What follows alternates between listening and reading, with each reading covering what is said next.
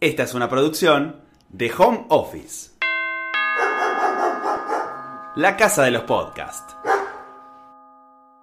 Los invito a todos a trasladarnos a esos almuerzos, a esas cenas, donde terminábamos de comer y llegaba una pregunta clave.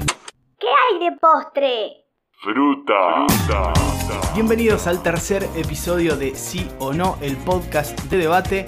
Mi nombre es Alan Bustamante y con eh, Agustina Benali vamos a intentar darle contexto, a ver de dónde viene un poco toda esta idea de que si la fruta es o no un postre. Vamos a debatirlo un poco, vamos a tener voces autorizadas en el tema y vamos a intentar llegar a una conclusión sobre el final del episodio. Agustín, decía, vamos a empezar a desandar un poco la idea de dónde salió esto que la fruta es un postre. Muy bien, vamos entonces a repasar este camino de algo que normalmente no nos preguntamos, que es de dónde viene este concepto primero del postre. Porque, eh, no sé, yendo para atrás, yo a veces me gusta imaginarme eh, las cosas que hacían los cavernícolas. Entonces, digamos, el cavernícola va y está Pedro Picapiedra, mata a un venado y ¿qué hace? Pues se come el venado y le pica el bagre y dice, bueno, voy a comer algo dulce. En ese momento, ¿qué hay? ¿Qué, puede comer esto Pedro y Vilma después de, que cazaron a este venado? Lo que tienen a mano es frutas y miel. Esas son las primeras golosinas de la humanidad. Es antes que existiera, no sé, el mantecol y un montón de otras cosas. La manera en la que tenía el, ser humano de, saciar esta, esta, cosita que te agarra a veces de comer algo dulce era mediante las frutas o la miel. Después, con el tiempo, fueron avanzando naturalmente las técnicas. El historiador griego Heródoto hablaba de que los persas se pegaban altos festines eh, con cosas dulces después de la cena. Las cenas eran más bien frugales, eh, algo muy tranquilo, pero lo importante era el postre. Era como el premio después de un largo día de, trabajo, de, guerra, de lo que fuere. Me caen bien los persas ya. sí, después los, los griegos tenían algo eh, parecido a, a, una cheesecake o un cheesecake, no sé cuál es el artículo, para los atletas. Era como también un premio, digamos, como para el esfuerzo deportivo. Estaba el, cheesecake.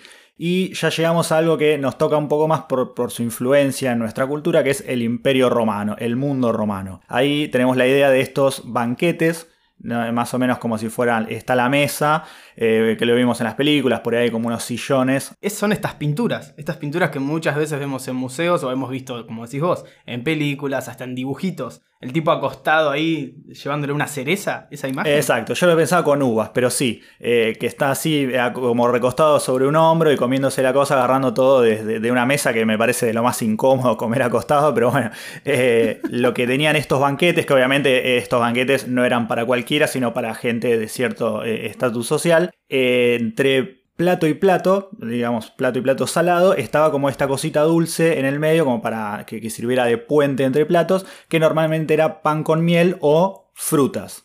Entonces acá no es como un concepto de postre, porque la palabra misma ya nos indica que es algo que se come al final, pero estaba ahí en el medio entre comidas saladas. Teníamos entonces frutas y teníamos miel. Pero ahora me parece que entra en juego el participante estelar, ese que te levanta a nivel. No, no, la bolsita no, el azúcar. ¿Puede ser? El azúcar, exacto. Ese otro polvo blanco que levanta, que es. Bravo. Vamos, Cancelado. Bien, decíamos, aparecía el, el otro polvo blanco, el azúcar. ¿Y qué pasó ahí? Exacto, el azúcar. El azúcar nace en el sudeste asiático y los indios, los indios de la India obviamente, son los que eh, elaboran la, primera azúcar un poco más refinada, más parecida al azúcar que consumimos hoy, aunque obviamente mucho más, más rústica. Ese, ese azúcar después se fue desparramando por el mundo, primero a través de los musulmanes y después de los cristianos, eh, después de las cruzadas que volvían a Europa. Pero de todas formas en Europa no pegó por el tema de que el clima no permite mucho el cultivo de azúcar, entonces bueno, era un artículo bastante de lujo que no estaba al alcance de cualquiera. Se abarató un poco la cuestión cuando llegan a América y ahí sí el clima daba para las plantaciones de azúcar, que a su vez también fueron una fuente enorme de esclavitud porque necesitaban una gran demanda de, trabajo esclavo. De todas maneras, el azúcar seguía siendo algo caro, por eso recordemos el mundo de la pastelería francesa, nace como algo, que, eh, digamos que hoy es ah, la pastelería francesa, es algo muy eh, allá arriba, que empieza justamente eh, allá arriba porque es eh, para la realeza, para gente que podía permitirse eh, gustos como los huevos, la manteca, el azúcar, que en ese momento eran algo de lujo. Y recordamos esa anécdota atribuida a María Antonieta, la esposa de Luis XVI, que en realidad no es medio flojo de papeles, que en un momento le dicen, che, María Antonieta, el pueblo se queja porque no tienen pan. Y María Antonieta dice, ah, entonces si no tienen pan, que coman brioche como eh, diciendo, bueno, eh, todo el mundo puede comer brioche, que es un pan hecho también con, huevos, con manteca, que, es caro, con azúcar también. Entonces mm, era la falta de perspectiva social de María Antonieta. Pero también nos da la muestra de que era cosas caras, que no estaba al alcance de cualquiera. Vos como si no eras de la realeza, a lo sumo comías pan o si tenías un árbol frutal medio a mano y ya está, no, no tenías acceso a la pastelería.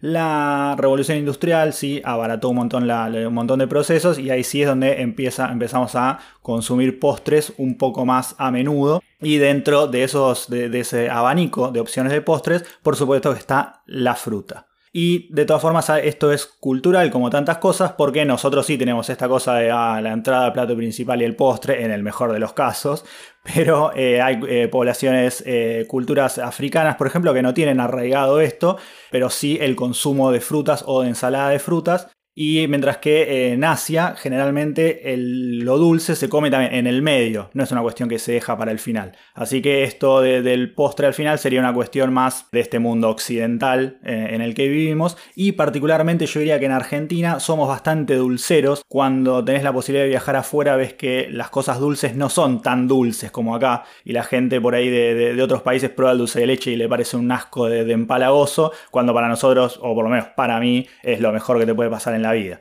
Me haces acordar que en la ladera tengo una banana, tengo dulce de leche. Dame un segundo.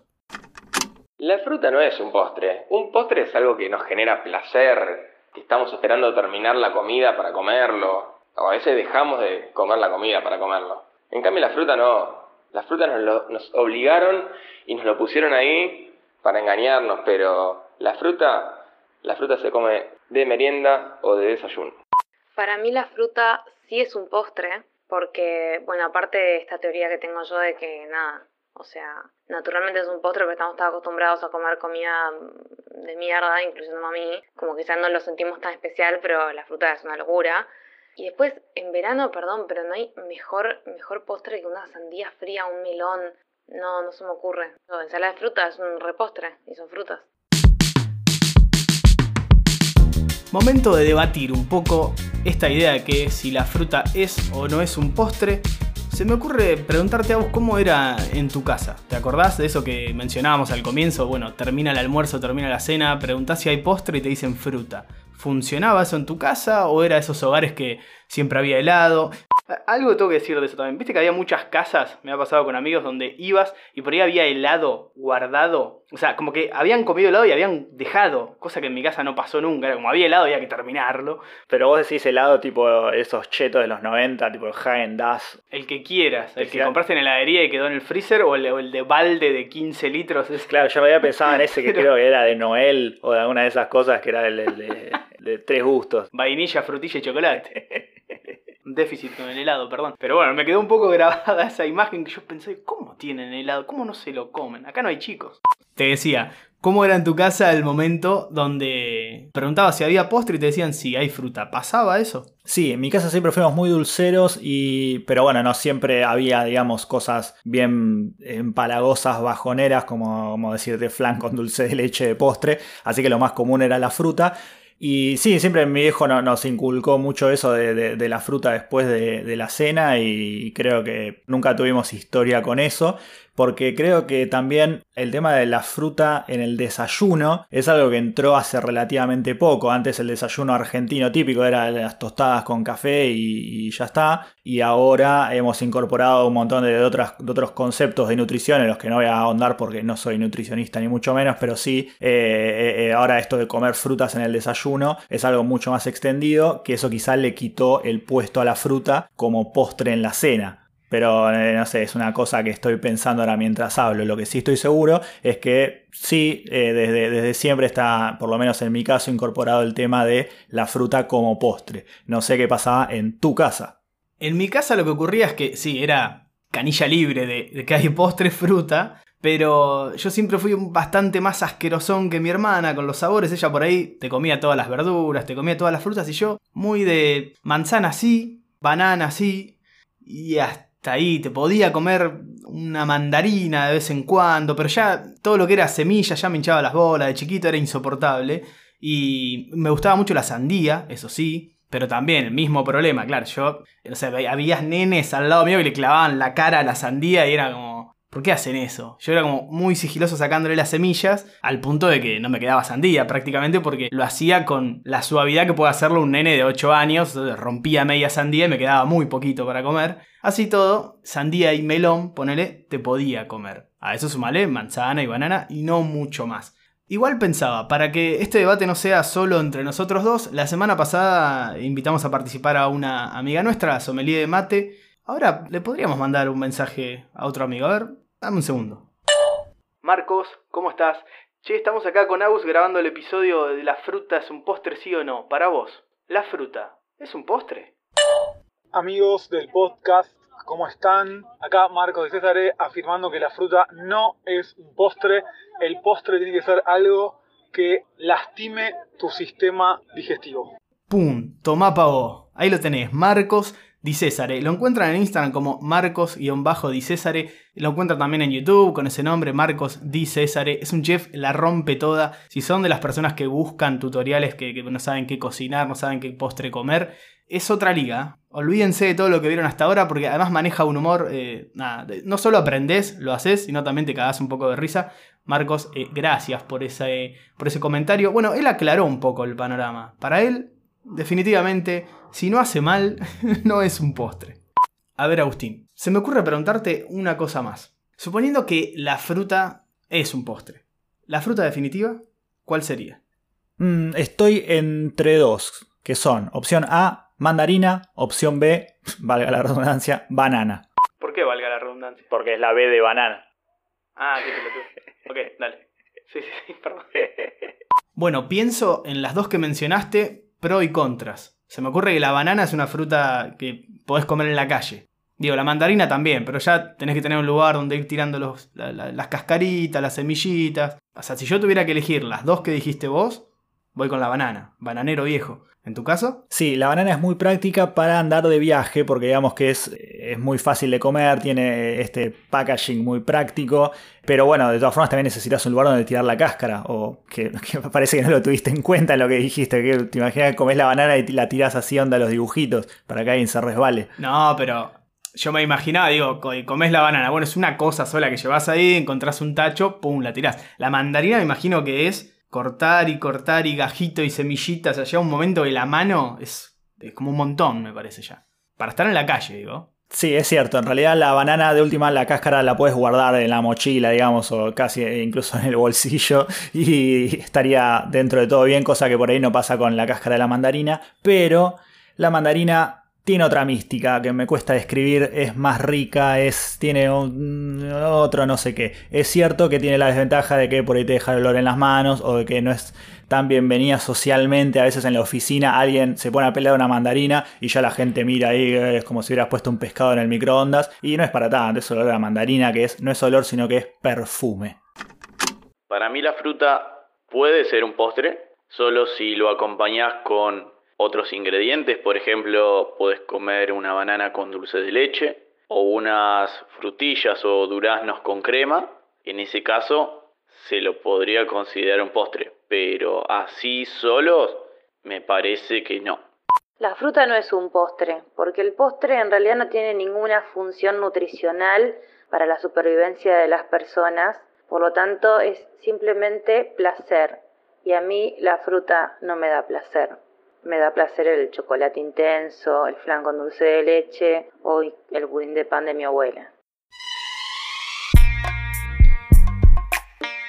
Momento de la conclusión, momento de darle cierre y definir, al menos para nosotros dos, si la fruta es o no es un postre. Agustín, todo tuyo. Bueno, para mí, decididamente, definitivamente, completamente y absolutamente, la fruta sí es un postre. Obviamente que si uno va, no sé, a un bodegón, vas a comer y no se pide una bananita de postre, una mandarina, decís, no, tráeme un flan con dulce de leche. Eso está claro y no, sé, eso no va en desmedro de la fruta como postre, pero eh, en algún momento se habló del placer o de la fruta como algo que te dé placer y me parece que la fruta da placer. Vos te comes una manzana, te comes una banana, una sandía, como dijiste vos, una sandia, como dice el que las vende en el camión. Y está bien, es rica, encima es nutritiva, es saludable, te hace bien. Tiene una cantidad de ventajas que estaríamos hablando 8 horas. Así que comamos fruta, está bien, está perfecto. La fruta sí es un postre. Ahora bien, para vos, Alan Bustamante, ¿la fruta es un postre, sí o no? Y mira, antes de escucharte, pensaba que no. Y después de escucharte, sigo pensando que no. Pero, a ver, lejos de, querer eh, pelear, simplemente tomo esto que decís vos como opción de postre sería la mejor porque es nutritiva, porque es saludable, porque digo, nos hace bien. De eso estamos todos de acuerdo. Ahora, en la experiencia personal, me pasa que siempre estuvo como en un relegada, como en una segunda o tercera opción. Digo, no había helado, no había chocolate, no había torta, yo no soy muy tortero, pero al que le gustan las tortas, ¿qué aparecía? La fruta. Y nunca la terminé de ver como ese salvavidas para irte a dormir con algo dulce, sino como, bueno, el premio consuelo. Y me pasa esto que no puedo ligarla a un postre. Ahora, ¿me decís una fruta a media mañana? Sí, vamos a ir con una manzana. Me decís una banana a las 6 de la tarde antes de salir a caminar, a correr o a hacer deporte. Vamos con la banana. Pero me cuesta mucho asociarla a ese momento de goce, como bien decías vos al comienzo, que era para nuestros ancestros hace muchísimos años el momento del postre. Ese premio todavía no puedo asociarlo con la fruta, aunque repito e insisto, es lo mejor que podríamos hacer. Pero bueno, por ahora me, está costando un poquito.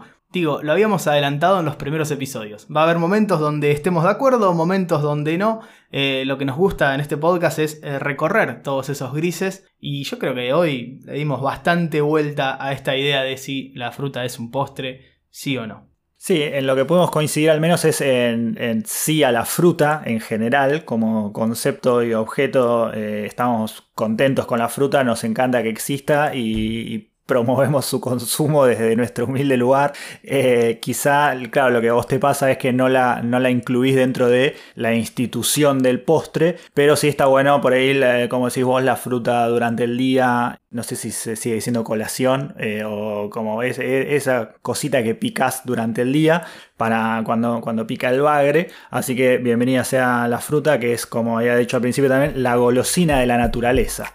Entonces nos quedamos con esta idea, sí a la fruta y cada uno decidirá en qué momento, si va de postre, si va entre medio de alguna comida. De esta manera llegamos al final. Será hasta el próximo episodio, Agus, ya veremos con qué tema a partir de la próxima semana. Adiós. Esta fue una producción de Home Office. Encontranos en Instagram como Home Office Podcast.